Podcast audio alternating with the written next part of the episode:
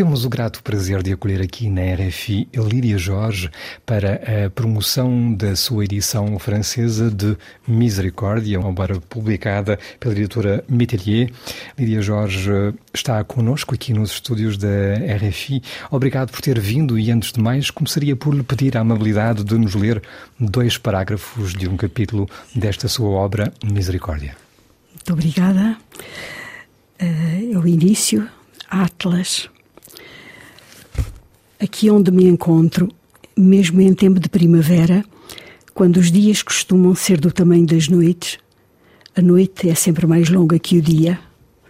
Sabendo disso, é precisamente a meio da noite que a noite vem ter comigo, dirigindo-me perguntas inimagináveis, como se fosse aquele gato pardo muito antigo que se chamava Esfinge.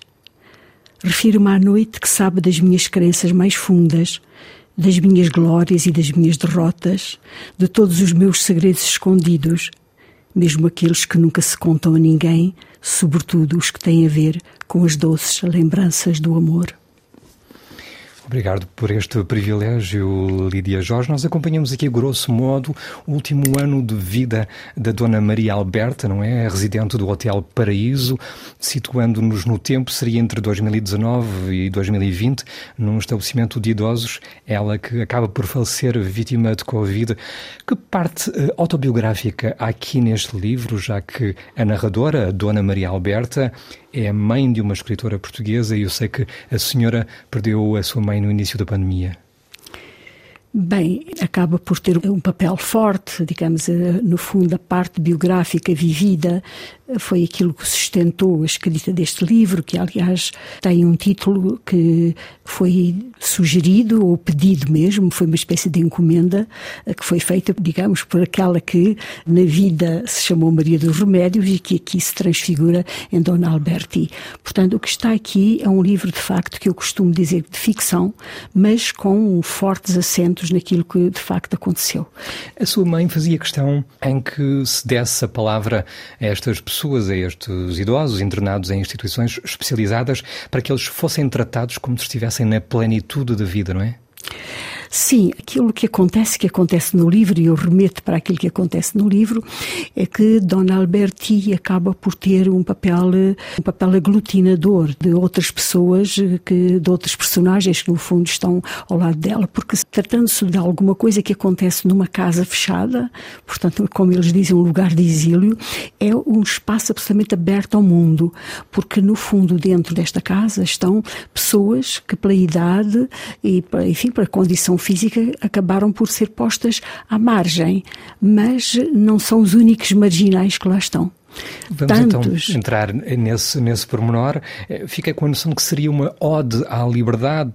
Uma pessoa, mesmo debilitada fisicamente, é o caso da Dona Maria Alberta, ela não se pode levantar, não se pode deslocar sozinha. Todavia, tem o seu intelecto, tem o seu pensamento para se evadir, para se projetar, para criar cumplicidades e relações estreitas, por exemplo, com o pessoal do Hotel Paraíso, não é? É o caso da Lilimunde, não é? Mas também com os demais hóspedes e, por exemplo, nutrir mesmo a paixão pelo Sargento João Almeida.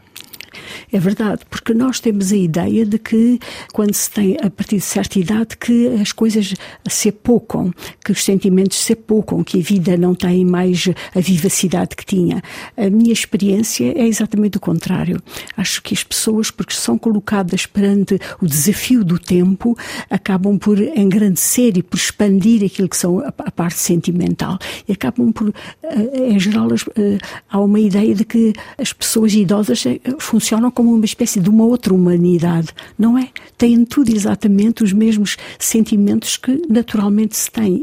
E neste caso é o Hotel Paraíso, onde tudo isto decorre, acaba por ser um palco de batalha, digamos, da batalha humana com tudo o que acontece, não só as memórias de quem lá está e o desejo de quem lá está, mas também a reação destas mesmas figuras em relação àquilo que está a acontecer no mundo.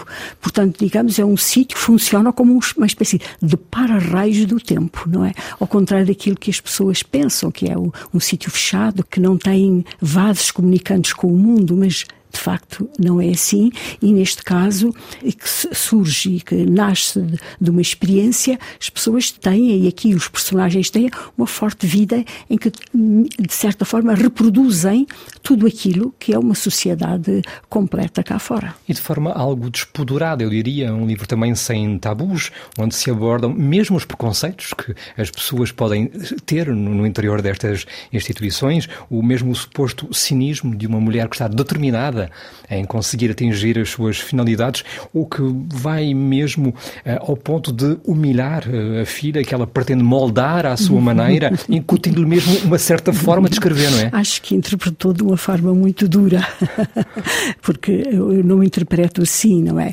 Ela não tem cinismo, o que ela tem é uma grande ambição que é diferente. Ela tem ambição e fala com a filha com dureza, não é? Porque quer, acha que a filha tem um temperamento muito mais suave, muito mais uh, morno do que propriamente ela. Mas no fundo ela está sempre a defendê-la e acaba quando umas quantas uh, mulheres religiosas lhe dizem atenção que os livros da tua filha não prestam para nada, porque o que é importante é a Bíblia, porque é o único livro ditado por Deus. Ela diz não, não, vocês estão completamente enganadas.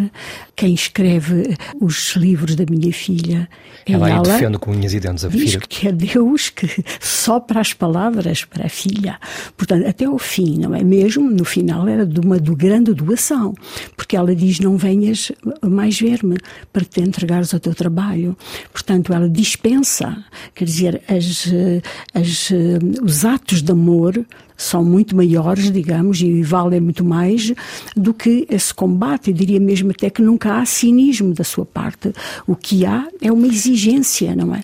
Uma exigência total. Uma exigência grande, não é? Como em geral acontece dos pais terem em relação aos filhos, que não aceitam que eles não façam uma carreira prodigiosa, que era isso, não é?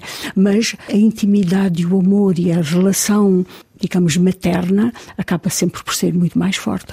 E que a noite é uma metáfora da morte, a noite que a vem atormentar nas suas insónias para provocar, espicaçando o seu interesse pela geografia, os nomes das capitais, por exemplo, que parecem ser uma das suas maiores áreas de interesse. Ah, sim, ela, digamos, a noite funciona como o seu pesadelo, não é? É o pesadelo com uma mistura daquilo que é o seu próprio pensamento consigo mesma, já que Dona Alberti, um dos, uma das características dela é querer ter curiosidade e querer saber do mundo. Ela está tentando a si própria mostrar quais são os limites da sua sabedoria, até que ponto ela é capaz de desempenhar um papel no saber geográfico, não é? Agora, há uma espécie de aposta que ela faz com a noite enquanto morte, porque a noite vai-lhe fazendo perguntas e ameaça: eu levo-te se tu não souberes. Mas isso é metafórico, porque no fundo o que está em causa é dizer: quando tu não souberes o que sabe, aquilo que gostas, então não serves para nada.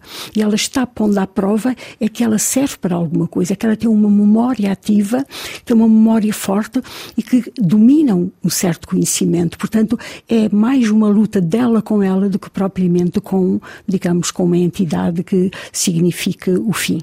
Então vamos falar um pouco da promoção e da saída da edição francesa na editora Métellier Misericórdia, que tinha saído já no ano passado em Portugal. Qual é o acompanhamento que deu à preparação da tradução francesa de Elizabeth Monteiro, que saiu agora nesta editora? Há escritores que têm um papel bastante interventivo, outros menos. Como é que foi a sua postura em relação à saída desta edição francesa? Sim, a Elizabeth Monteiro Rodrigues, a tradutora, é uma tradutora que de facto já tem grandes experiências pergaminhos, já foi muitas vezes avaliada, ainda que seja uma jovem, e ela de facto comportou-se face deste livro de uma maneira extraordinária.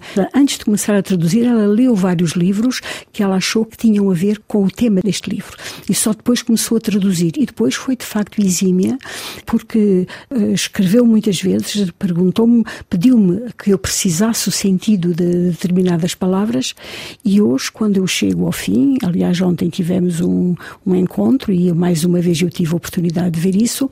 Quando cheguei até ao fim, eu tive a sensação de que o livro, sendo diferente do que eu escrevi, mas digamos, é um equivalente perfeito na língua francesa. Como é que reage às críticas tão elogiosas? É, por exemplo, o caso da Thierry Rama. O livro já recebeu uma série de prémios, incluindo o de melhor livro lusófono em França, e o Le Figaro dizia mesmo que Lídia Jorge mereceria tornar-se na segunda personalidade lusófona a receber o Prémio Nobel da Literatura. Sabe, isso, digamos, é aquilo que era a perspectiva da Dona Alberti. digamos, a escrita é alguma coisa que tem muito de interior e, é, antes de mais nada, é um caminho íntimo, é um caminho que se faz, digamos, com escrita. Depois, se de facto aparecem esse tipo, digamos, de legitimação, é uma alegria, naturalmente. Eu sinto-me muito alegre e, ainda que tenha humildade perante tudo isso, porque, digamos, o julgamento de um livro tem várias fases. Uma fase próxima é o que está acontecendo em que as pessoas reagem e dizem que bem, mas os livros podem ser esquecidos, os livros passam. Portanto, a minha perspectiva, pelo menos, é de uma grande alegria quando percebo que aquilo que eu escrevi tem eco nos outros. Eu escrevo por uma outra coisa, mas a publicação é feita para isso. Então, Falando de livros que já tiveram eco e publicação, eu penso, por exemplo, na Costa dos Murmúrios, não hesitou em mergulhar no contexto que se vivia em Moçambique, onde morou no início dos anos 70. Isabela Figueiredo, com um caderno de memórias coloniais e outros livros posteriores, não hesitou em retratar a vida dos portugueses que trabalharam em Moçambique e que de lá voltaram. Que interesse é que lhe suscitaram essas obras e essas trajetórias? Bastante. Digamos que este é um dos temas fundamentais da literatura portuguesa. Diria mesmo que uh, uma, uma das originalidades da literatura na língua portuguesa, e portanto que cobre até vários eh, países, como se sabe, é que há um tema central, que é a queda do Império, não é? E esse tema é um tema que vem desde o princípio do século XX. Digamos, o livro que praticamente inaugura esse tema é o livro uh, O Coração das Trevas, de Joseph Conrad. Mas nos países onde houve colonizados e colonizadores, digamos, o século XX teve esse tema, foi atravessado por esse tema. E os portugueses, que foram, enfim, uma nação que foram os primeiros a fazer a circunnavegação da África, a ir até à Índia daquela forma, não é que todos nós sabemos, com a sua parte trágica, mas também com a sua parte mágica. O que acontece é que a queda do final do Império, tardiamente e bastante trágica, que aconteceu entre Portugal e os países... Foi traumatizante, foi de veras traumatizante. Foi de veras traumatizante, de, dos dois lados, não é? Claro, mais traumatizante para o outro lado, na verdade, mas isso isso, digamos, é um tema que está vivo. É um tema que consubstancia aquilo que é uma originalidade dos livros escritos ultimamente, nas últimas décadas. E, e o da Isabela Figueiredo, como o da Maria Dulce Cardoso, são livros, elas produzem livros sobre essa memória que toda a gente lê e com um imenso interesse, porque é alguma coisa que nos diz respeito não a nós, mas à Europa, sobretudo, quer dizer. Mas também tem interesse por Paulina Xiziano, por Mia Couto, José Craveirinha, as obras que serão publicadas em Moçambique. Sem dúvida, sem dúvida. Eu acho que há, há um interesse mútuo e que é a parte positiva de alguma coisa que no nosso tempo o nosso tempo é um tempo em que o ressentimento do colonialismo é muito grande e que vai continuar, porque as contas não estão feitas, o, digamos, o conta quilómetros não está acertado ainda. Vai faltar muito tempo. Há um ressentimento muito grande daqueles que se lembram que foram os seus pais, a sua família, eles próprios foram postos de lado, foram escravizados, tudo isso. Ainda que a geração enfim, a, a, minha geração ou a sua, nós não tínhamos feito parte desses, mas compreendemos que a história vai mais do que para, para o nosso corpo e a nossa visão. Portanto, ainda se está a fazer, vai-se fazer ainda durante muito tempo esse ajuste de contas do ressentimento. E por isso a literatura e a arte é um campo que, analisando e demonstrando, é um campo de inclusão, é um, um campo de aproximação, porque se procura sempre ver a parte humana que está subjacente. E a parte humana não tem línguas diferentes nem pátrias diferentes. Aproximamos-nos, não é? Há uma gramática que nos junta e é por isso que a leitura recíproca dos livros é tão importante e creio que é por isso mesmo que se publica de um lado e do outro os livros daqueles países que antes não eram tidos como países mas colónias e aquele país, no fundo, que era a sede do império e que era apenas uma fantasia. Olhares cruzados da literatura também aqui entre Portugal e Moçambique. Lídia Jorge, muito obrigado pelo privilégio de a receber aqui. A Misericórdia, uma obra que agora também publicada em França pela editora Mitelier. Obrigado. Eu é que agradeço.